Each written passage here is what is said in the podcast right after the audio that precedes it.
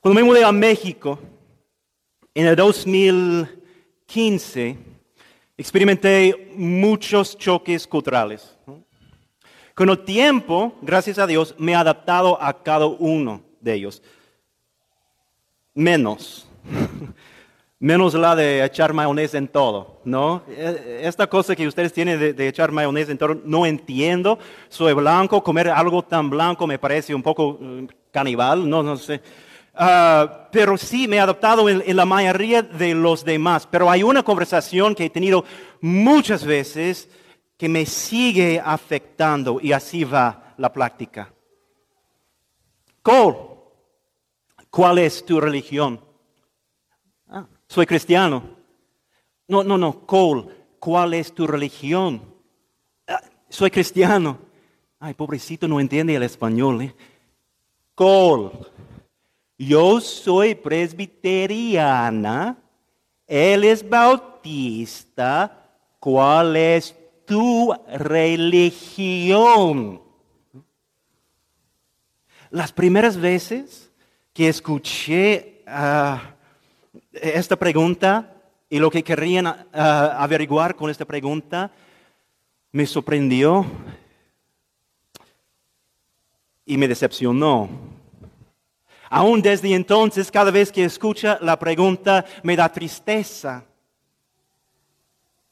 ¿Por qué?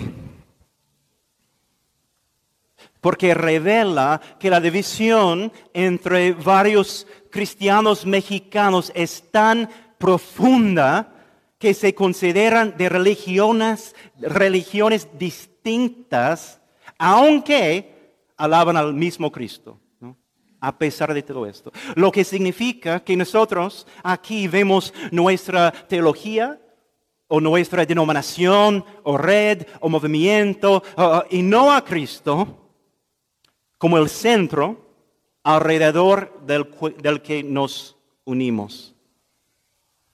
Y sí, claro, esa división también existe en los Estados Unidos, solo que se manifiesta de una forma diferente. Allá tendemos a unirnos alrededor de, personalidades, ¿no? En lugar de denominaciones, movimientos, etc. Pero el resultado es que en todo el mundo los cristianos, tú y yo, somos conocidos más por nuestras divisiones que por nuestra unidad. Más por la competencia entre nosotros que por la cooperación entre nosotros. Nosotros más por nuestras críticas de otras iglesias que por nuestra celebración de otras iglesias. Más por nuestras metas distintas que por nuestras metas compartidas, más por las convicciones teológicas tangenciales que nos separan que por las convicciones teológicas centrales que nos unen.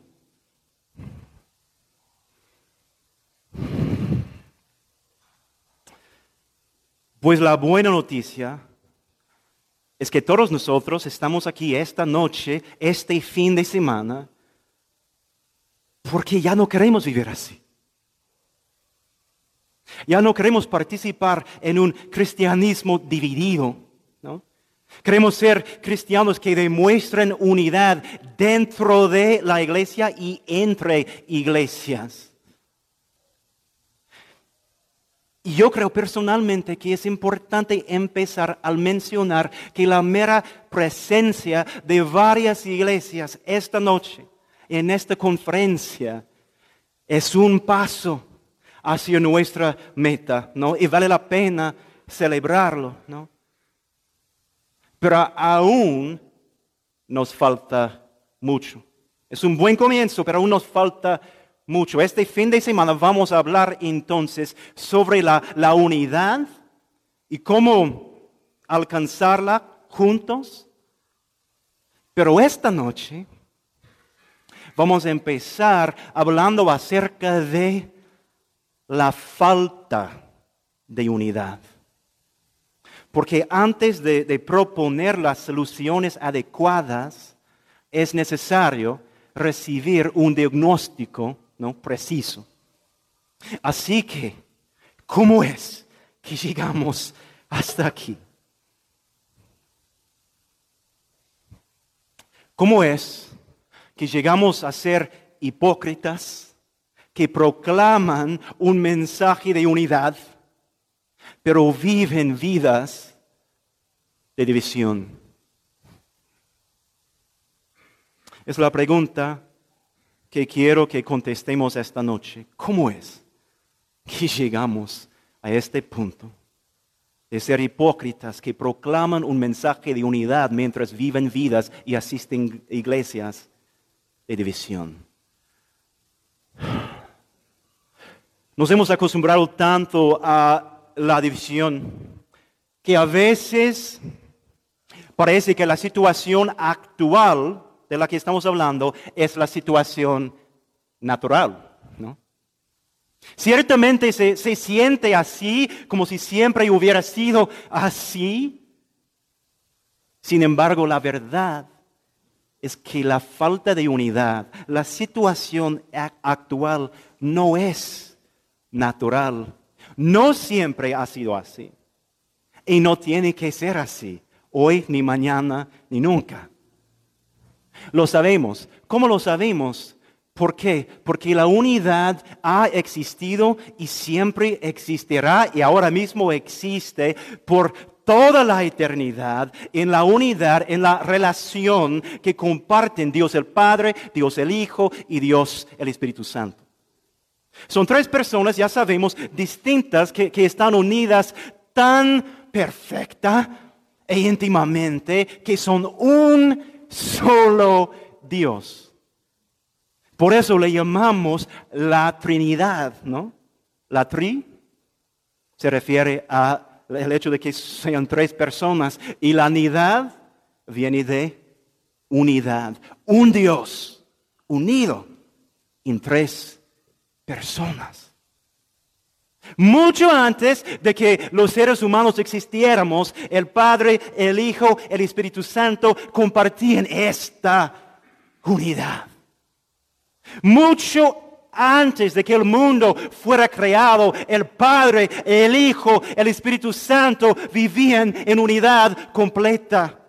Se amaban mutuamente, se honraban mutuamente, cooperaban mutuamente, sin siquiera la, más pequeña mancha de desacuerdos, desconfianza o división. Al haber vivido eternamente, el Padre, el Hijo, el Espíritu Santo trabajaron unidos en la obra de creación, también trabajaron unidos en la obra de redención, siguen trabajando unidos en la obra de redención. Es decir, y aquí tenemos nuestro primer punto de tres, la falta de unidad no es natural. La falta de unidad no es natural. La falta de unidad contradice la naturaleza de Dios. Y contradecir la naturaleza de Dios es contradecir lo único eterno, lo único autoexistente, lo único que por su propio ser define todo lo ideal.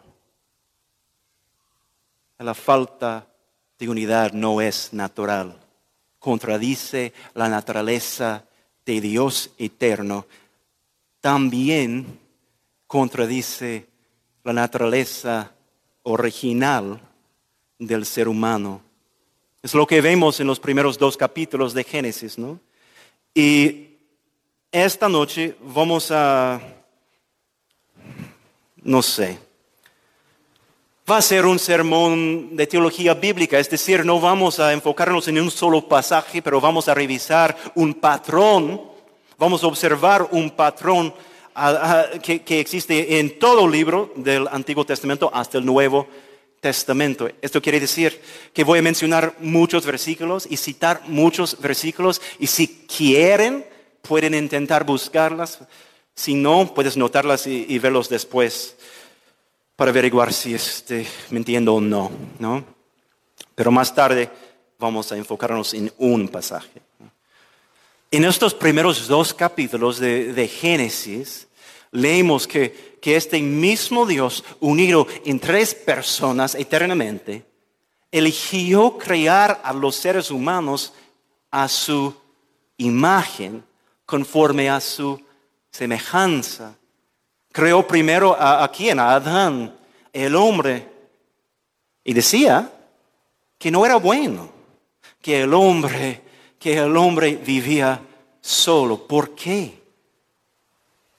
Porque un hombre a solas no puede reflejar la imagen de su creador, cuya naturaleza incluye estar unido en unidad perfecta que se comparte entre el Padre, el Hijo y el Espíritu Santo.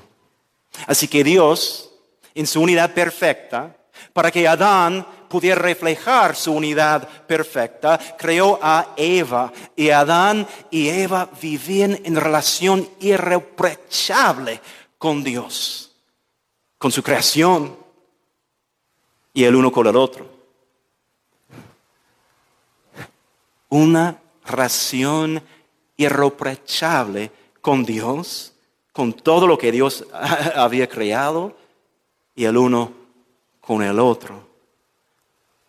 Para nosotros es difícil imaginar eso. Un mundo sin división entre los seres humanos y su Dios, sin división entre los seres humanos y la creación de Dios, sin división entre los seres humanos. Pero este mundo que es tan difícil de imaginar era el mundo original en el jardín del Edén. El Padre el Hijo y el Espíritu Santo unidos, eh, unidos entre ellos, Adán y Eva unidos entre ellos, Adán y Eva unidos perfectamente con su Dios. Así que otra vez vemos que la falta de unidad no es natural, contradice la naturaleza de Dios y contradice la naturaleza original del ser humano. Dios nos creó para reflejar su unidad para experimentar su unidad. Pero cuando miramos a nuestro alrededor, no vemos esta unidad perfecta, ¿no? Y eso nos dice que algo ha pasado. Algo está mal. ¿Qué es exactamente? Lo siguiente, y aquí tenemos nuestro segundo punto, la falta de unidad revela la presencia del pecado. La falta de unidad revela la presencia del pecado. Es lo que observamos una y otra y otra vez en el Antiguo Testamento. Se ve en Génesis 3, ¿no? Donde la, falta de unidad aparece por primera vez. En cuanto comieron el fruto, el pecado entró al mundo y la presencia del pecado rompió de inmediato la unidad que Adán y Eva compartían. El versículo 7 dice, en ese momento se les abrieron los ojos y tomaron conciencia de su desnudez. Por eso, para cubrirse, entretejieron hojas de higuera. Su primer acto después de pecar fue retirarse el uno del otro, ¿no? Y crear distancia donde solía haber intimidad perfecta. Esta retirada se volvió un ataque unos versículos después cuando tenían que rendirle cuentas a su Dios por su pecado. De repente la pareja que que estaba unida hasta fundirse en un solo ser, se dividió. Y Adán y Eva empezaron a culparse el uno al otro para protegerse. La unidad perfecta que los primeros seres humanos experimentaban entre ellos desapareció tan pronto como el pecado apareció. Y no solo la unidad entre los seres humanos, sino también su unidad obviamente con Dios. Y ellos lo saben. Antes de que Dios les dijera algo, ellos lo sabían. Por ende, justamente, justamente después de haber pecado, se esconden de Él. En el versículo 8 lo describe así. Cuando el día comenzó a refrescar, el hombre y la mujer oyeron que Dios el Señor andaba recorriendo el jardín. Entonces corrieron a esconderse entre los árboles para que Dios no los viera.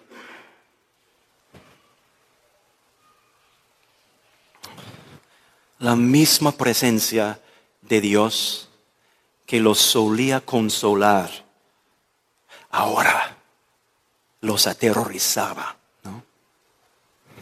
En ese momento, Dios aún no había pronunciado ningún juicio, sin embargo ellos reconocen que la unidad que tenían con el Dios de toda unidad, de unidad eterna,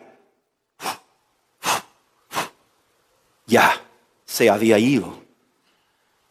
Unos versículos después se enteraron de su juicio cuando Dios pronunció su juicio y les, los expulsó de su presencia, los expulsó del jardín. División entre los seres humanos y división entre los seres humanos y su Dios. La falta de unidad revela la presencia del pecado. Lo vemos de nuevo un solo capítulo después en Génesis 4. Conocemos a Caín y Abel, hermanos nacidos de Adán y Eva. En lugar de ver la unidad que, que esperábamos ver entre dos hermanos, Vemos una división aún más fuerte que la de Adán y Eva. Una división tan fuerte que llevó a Caín a matar a su propio hermano división entre los seres humanos y división entre ellos y Dios. Por eso Caín recibió la maldición de Dios. La división que tenía con Dios se reflejaba en su división con Caín y la división que experimentaba con Caín se reflejaba en su relación con Dios. La falta de unidad revela la presencia del pecado. El fruto de esta falta de unidad se continuó difundiendo por toda la tierra hasta el punto de que Dios se arrepintió de haber creado a los seres humanos y decidió borrarlos de la tierra y empezar de nuevo con una familia, la familia de Noé. No obstante, es triste, es triste pensarlo así, no obstante, un mero capítulo después de haber salido del arca, a través de lo cual Dios los salvó, la familia de Noé empieza a pecar y dividirse. Noé se emborrachó, su hijo Cam se aprovechó de su estado de forma vergonzosa y como resultado, Noé maldijo a Canaán, el cuarto hijo de Cam, es decir, su propio nieto. La falta de unidad revela la presencia del pecado. El patrón sigue hasta el capítulo 11 de Génesis. Ahí por primera vez vemos lo que parece por fin ser unidad entre los seres humanos. Pero muy pronto observamos que lo que parece ser unidad entre los seres humanos es simplemente un acto de rebelión comunal contra su Dios, el Dios unido en tres personas. Trataron de alcanzar a Dios por sus propios esfuerzos al construir una torre que les daría acceso y comunión especial con Dios se dedicaron a esto con fin de hacerse un nombre famoso, dice Génesis 11, y para evitar obedecer el mandato de Dios de que fueron fructíferos, que se multiplicaron y que llenaron la tierra. El único motivo por el cual los seres humanos siquiera intentaban unirse era para pecar en contra de su creador. Como consecuencia, Dios respondió con un juicio en tres partes. Un juicio muy famoso. Primero hizo que su intento de alcanzar a Dios quedara abandonado, ¿no? Un juicio que afectó su relación con Dios. Segundo, los dispersó por toda la tierra, ya que no quisieron obedecer el mandato de llenarlo. ¿Ok? No quieren llenar ah, la tierra, les voy a ayudar. Un juicio que afectó su relación con el mundo que Dios creó. Tercero, confundió su... Ay, perdón. Si hay agua y alguien me trae agua, no quiero hacer promesas. Ah, confundió su idioma para que su maldad fuera dividida en lugar de unida. Un juicio que afectó su relación con los otros seres, seres humanos. Un juicio, pues, que nos está afectando ahora mismo mientras tratan de entenderme, ¿no? Muchas gracias, hermano. Gracias. Es que no, he tenido la oportunidad de saludarlo. Gracias. Los, tres juicios formaron parte de, un juicio justo que aumentaba la división que ya existía. División entre los seres humanos y división entre los seres humanos y su Dios. La falta de unidad revela la presencia del pecado. Y me encantaría poder decirles que, que aprendimos nuestra lección. Pero ya sabes, ya sabes que sería una mentira. Aún después de la lección de Babel, el patrón sigue. En 1 de Samuel conocemos a David, el rey conforme al corazón de Dios que iba a gobernar al pueblo de Dios con justicia. Sin embargo, David también se rinde ante la tentación y el resultado de su pecado es que su propio hijo intenta derrocar su reino. Eventualmente David da la orden de matar a su propio hijo. Más tarde, su hijo Adonías se declara el rey sin la aprobación de David, el rey, David había elegido otro hijo suyo, Salomón, Salomón, ¿cómo se dice en español? Eso, no entendí nada. El hijo de su, de su pecado con Betsabé, ¿no? Para reinar en su lugar. Y cuando el rey sabio llega al trono, condena a muerte a su propio hermano. La falta de unidad revela una y otra vez la presencia del pecado. En primero, Primera de Reyes leemos que es sucedido por su hijo Reboam. Ese hombre, sí, nunca voy a aprender los nombres en español después de 20 años diciéndolos en inglés. quien decide gobernar al pueblo de Dios de forma opresiva. Como resultado, los que se sienten oprimidos se niegan a someterse a su reino y el pueblo de Dios se divide, el pueblo de Dios se divide en dos reinos distintos, el reino del norte y el reino del sur. La falta de unidad revela la presencia del pecado, una presencia tan fuerte que era capaz de destruir el reino unido de Dios. Y el Antiguo Testamento cierra así. Cierra con el pueblo de Dios todavía desunidos entre ellos, todavía desunidos con su Dios, quien no les mandará un profeta por los siguientes años. Un silencio total. La historia completa del Antiguo Testamento nos muestra que la falta de unidad revela la presencia del pecado. Y lo que aplicaba en aquel entonces, aplica hoy en día también. Aplica a nuestras iglesias, nuestras relaciones.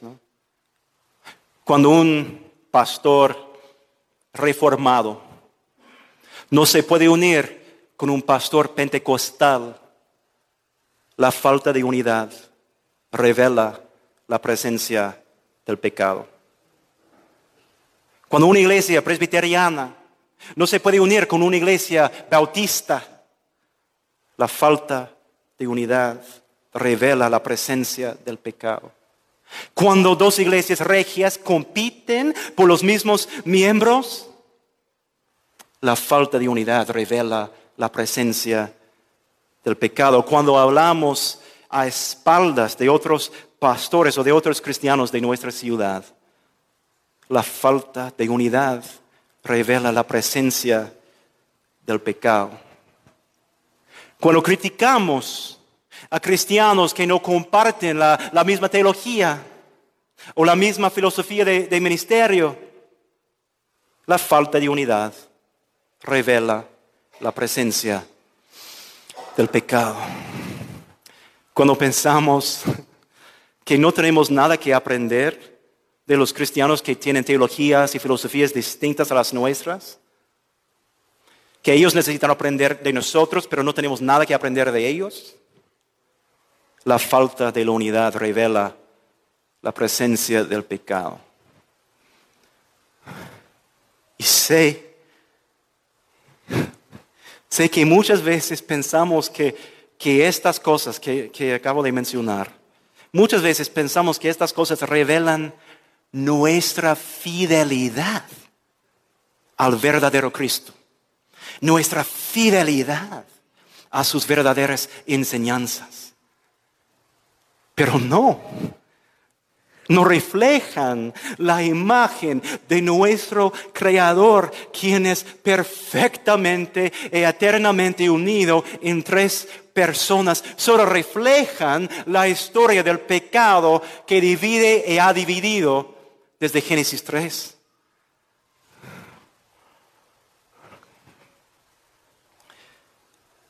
Y hay más. Cuando llegamos al Nuevo Testamento, vemos que la falta de unidad no solo revela la presencia del pecado, y sí revela la presencia del pecado. Sé que algunos de ustedes están buscando un escape, ¿no? Una justificación.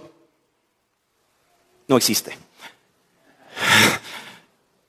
Cuando llegamos al Nuevo Testamento vemos que la falta de unidad no solo revela la presencia del pecado, sino también revela la ausencia del Evangelio completo o de nuestra confianza en este. Es nuestro tercer y último punto. La falta de unidad revela la ausencia del Evangelio completo o de nuestra confianza en este.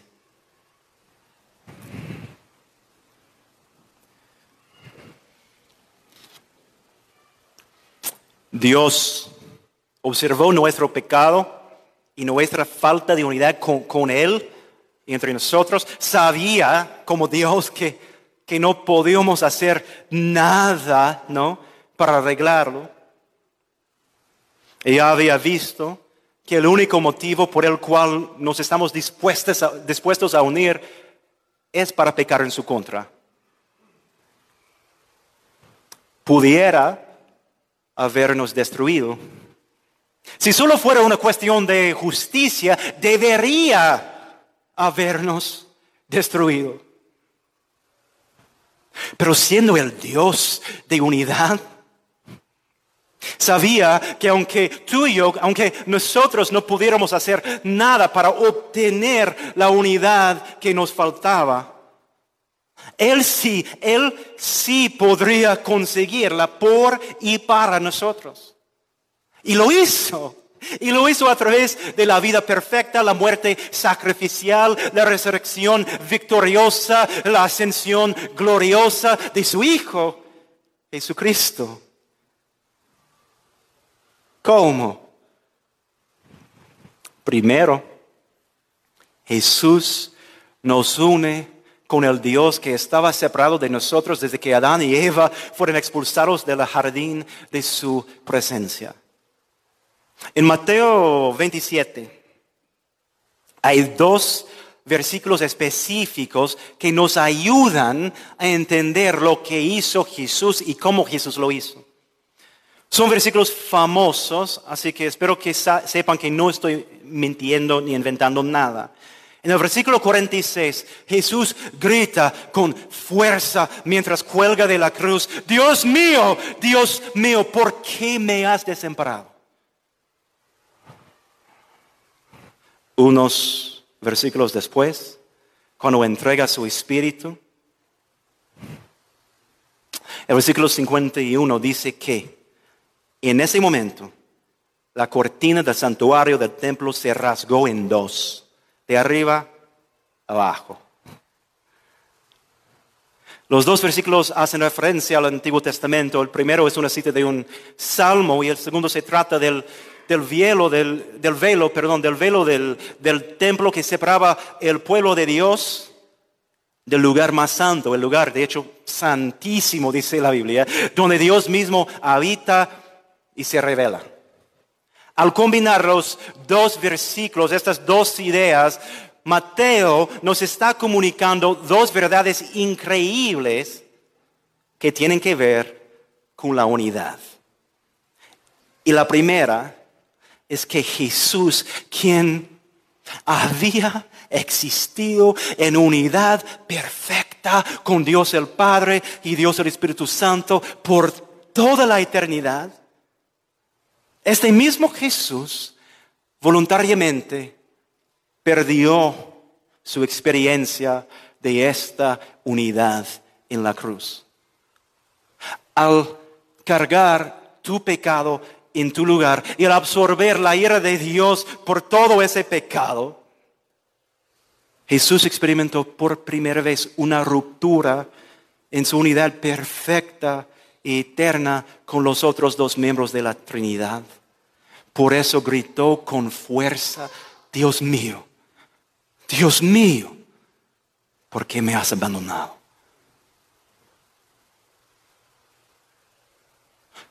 La segunda verdad increíble es que Jesús, al ser separado de Dios por tu pecado, rasgó el velo que nos bloqueó del lugar en el que Dios habita y se revela.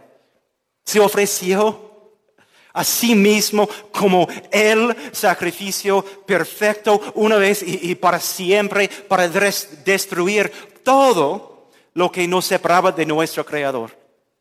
Jesús nos abrió, dice Hebreos 10, un camino nuevo a Dios al permitir que su cuerpo fuera rasgado en lugar del nuestro y que su sangre fuera derramado en lugar de la nuestra. Y como resultado tuyo, a través de nuestra fe en Jesucristo y lo que hizo, tenemos acceso perpetuo y sin obstáculos al Dios que era nuestro enemigo. Tomando entonces las dos ideas juntos, vemos que Jesús, quien estaba perfectamente unido con Dios desde siempre, se dividió de Él en la cruz. ¿Para qué? Para que tú que estabas totalmente dividido de Dios desde tu nacimiento, pudieras estar unido con la Dios de toda unidad para siempre. Este es lo que llamamos el Evangelio. El Evangelio destruye el pecado y al destruir el pecado destruye la falta de unidad entre nosotros y Dios. Todo tiene que empezar ahí. Segundo, Jesús nos une no solo con Dios, sino también con las personas que estaban separados de nosotros desde que Adán y Eva se escondieron y se culparon entre ellos por su pecado en el jardín.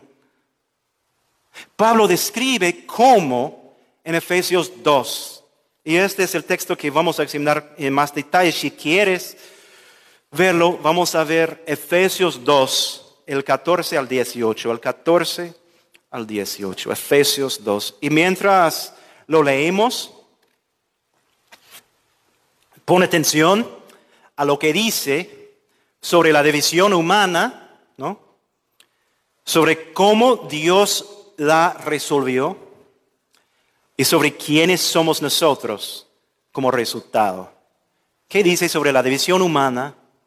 ¿Cómo Dios lo ha resuelto y quiénes somos como resultado? Dice lo siguiente. Ah, Pablo está por resumir todo lo que acabo de decir en 30 minutos con una sola frase. Porque Cristo es nuestra paz.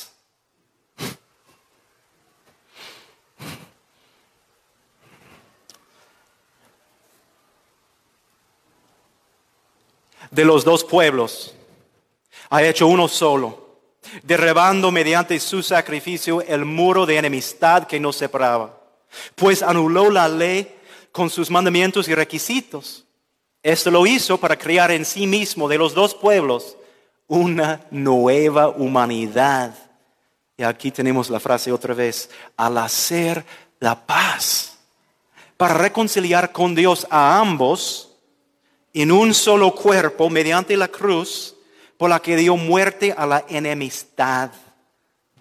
Él vino, Jesús, y proclamó paz a ustedes que estaban lejos y paz a los que estaban cerca.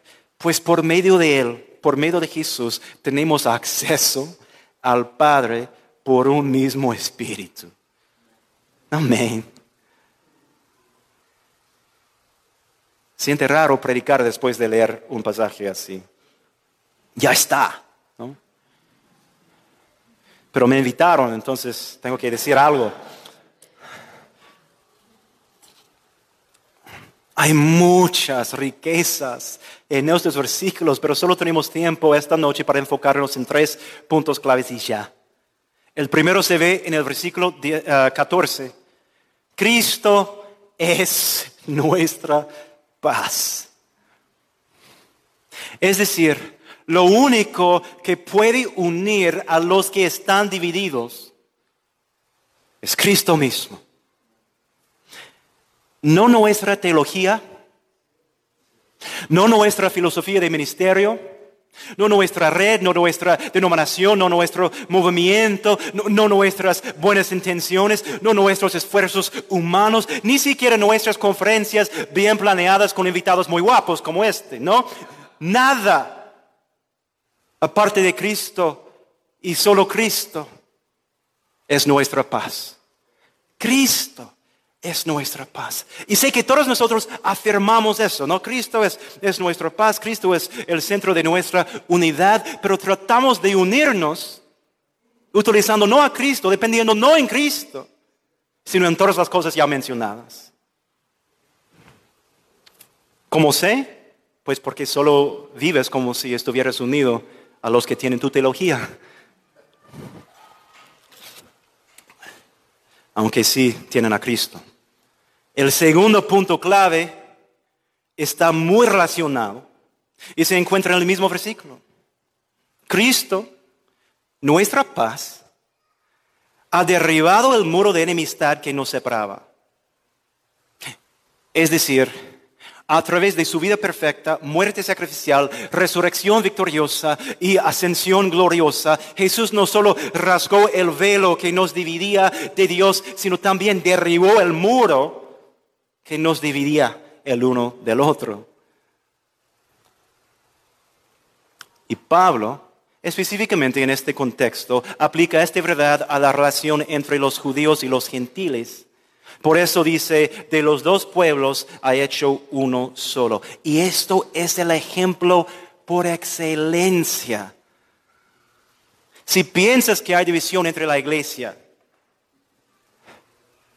la división entre los judíos y los gentiles era mil veces más fuerte. Mil veces más fuerte. Era como la división entre los aficionados de los rayados y los tigres, ¿no? Así de fuerte. Pero aún peor, ellos habían sido divididos por su raza, por su cultura, por su religión, por su clase social y a veces por su lenguaje. O sea, por todo, ¿no? Por todo. Por así ser una brecha irreparable y lo era hasta que llegó Jesús, nuestra paz, y la reparó mediante su sacrificio, según el texto. Otra vez vemos que la... ¿Cómo lo diría? Otra vez vemos que, la unidad que Jesús nos consiguió le costó todo. El tercer punto clave aparece en el versículo 15. Ahí leemos que además de, destruir el muro que nos dividió, lo cual es increíble, ¿no? Jesús, después de eso, nos unió en una nueva humanidad. Dice, ya no somos judíos y gentiles, ¿no? Ya no somos mexicanos y estadounidenses, morenos y güeros, pentecostales y bautistas, calvinistas y armenianos, mega iglesia y iglesia en casa. No, no, no, no. Ahora somos una nueva humanidad en Cristo. Por eso, para usar el lenguaje del versículo 16, somos un cuerpo, ¿no? Hecho de incontables cuerpos mediante la cruz. Tú y yo formamos un cuerpo, hechos de incontables cuerpos, mediante la cruz de Jesucristo, quien es nuestra paz. En resumen, en la cruz Jesús fue dividido de y rechazado por todo hombre, los de su propio gobierno, los de su propia religión, hasta sus propios amigos para que tú y yo pudiéramos ser unidos con todo el pueblo de Dios para siempre. Esto, esto significa, eso significa que, que no nos hace falta crear unidad con otros cristianos. Ya está. Solo necesitamos, solo necesitamos experimentar la unidad que Jesús ya ha creado la unidad que Jesús ya nos regaló. Entonces, si no lo estamos experimentando, si no estamos experimentando la unidad de la que Efesios 2 habla, entonces esta falta de unidad revela o la ausencia del ah, perdón, o la ausencia del evangelio completo o de nuestra confianza en este. O sea, Jesús ya ha hecho todo. Jesús ya ha hecho todo. Si aún nos falta unidad es porque el Evangelio que tenemos no es el Evangelio completo. No es el Evangelio que nos une tanto al pueblo de Dios como a Dios mismo. Oh, tenemos ese Evangelio, ¿no? Pero no confiamos en lo que este Evangelio nos ofrece. Ah. Odio escucharme. ¿Cuál es, en tu caso, cuál es en tu iglesia?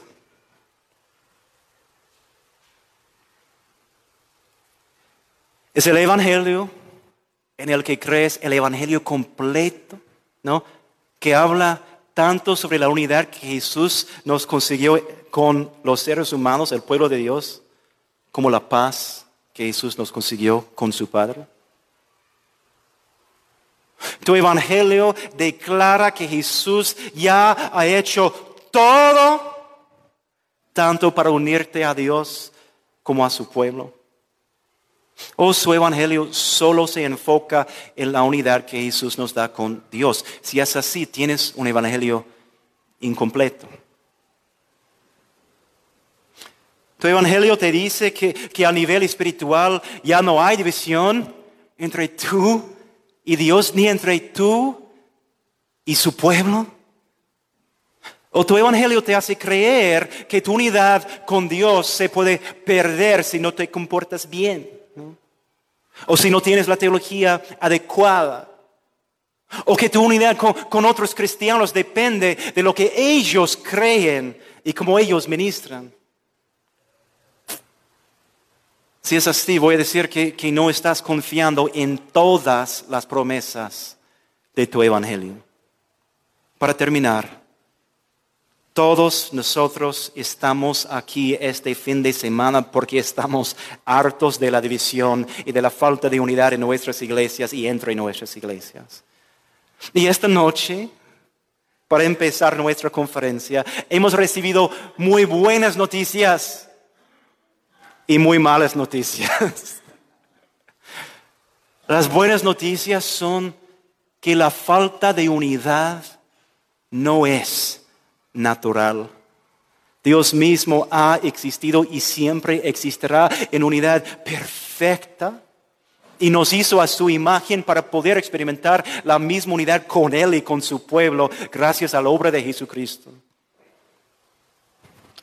Las malas noticias son que aunque no es natural, todavía experimentamos la falta de unidad.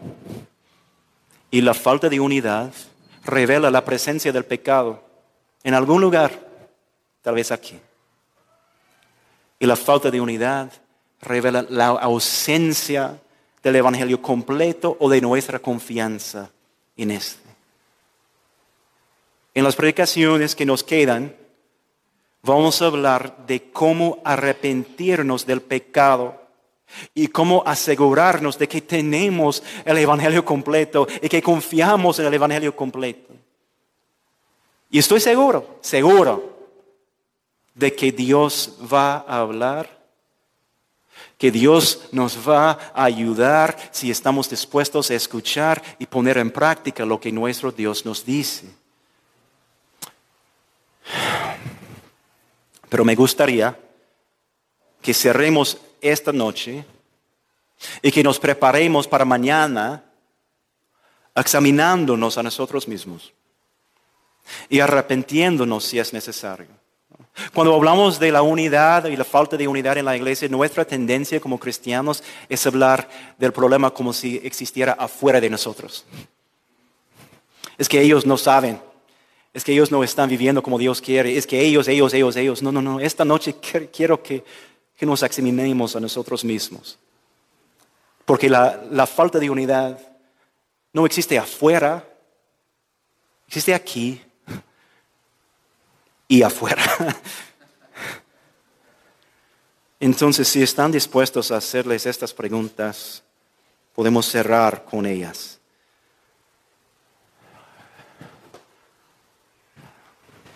¿Dónde ves la falta de unidad en tu corazón.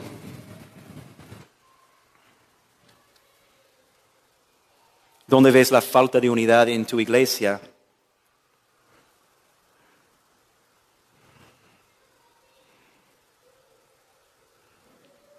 ¿Dónde ves la falta de unidad en tu relación o tus pensamientos de otras iglesias?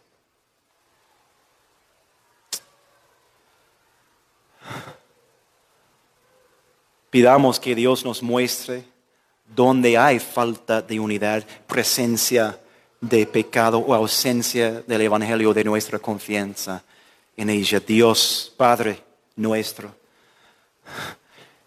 te queremos. Nos asombras, Dios, al pensar en tu unidad completa, perfecta y eterna vemos algo puro, hermoso, pero a la vez vemos que es parte de tu carácter, que no estamos reflejando como quieres. Nuestros amigos no cristianos no ven el Dios de toda unidad cuando nos ven. No escuchen la voz del Dios que ha destruido el velo y el muro cuando escuchan a nuestras conversaciones sobre otras iglesias y otros cristianos. No ven el fruto de un evangelio que une a los seres humanos con su Dios y a los seres humanos con todo su pueblo. Ven a individuos con su fe individualista. Ven a iglesias individuales con su iglesia independiente. Pero no ven tu imagen en nosotros en cuanto a la unidad, como tú tenías planeado. Entonces Dios te pedimos que esta noche nos reveles nuestro pecado. Dios te, te pido que nos des la valentía a aceptar lo que nos dices, a escuchar lo que nos dices, sin huir de la verdad, sin escondernos como Adán y Eva se escondieron en el jardín. Queremos que nos veas como somos y queremos vernos como somos. No para deprimirnos, sino para aferrarnos a Cristo y su Evangelio, sabiendo que todo lo que nos falta, Jesús ya nos ha proveído. Te pedimos, Dios, que este fin de semana nos des el regalo, el don de arrepentimiento. Y que empecemos a experimentar la unidad en nuestra iglesia y entre otras iglesias, aún en nuestras conversaciones entre nosotros, esta noche y mañana amas a esta ciudad. Quieres ver a esta ciudad transformada. Y sabemos que este tipo de cambio requiere que tu pueblo viva como tu pueblo. Ayúdanos. Amén.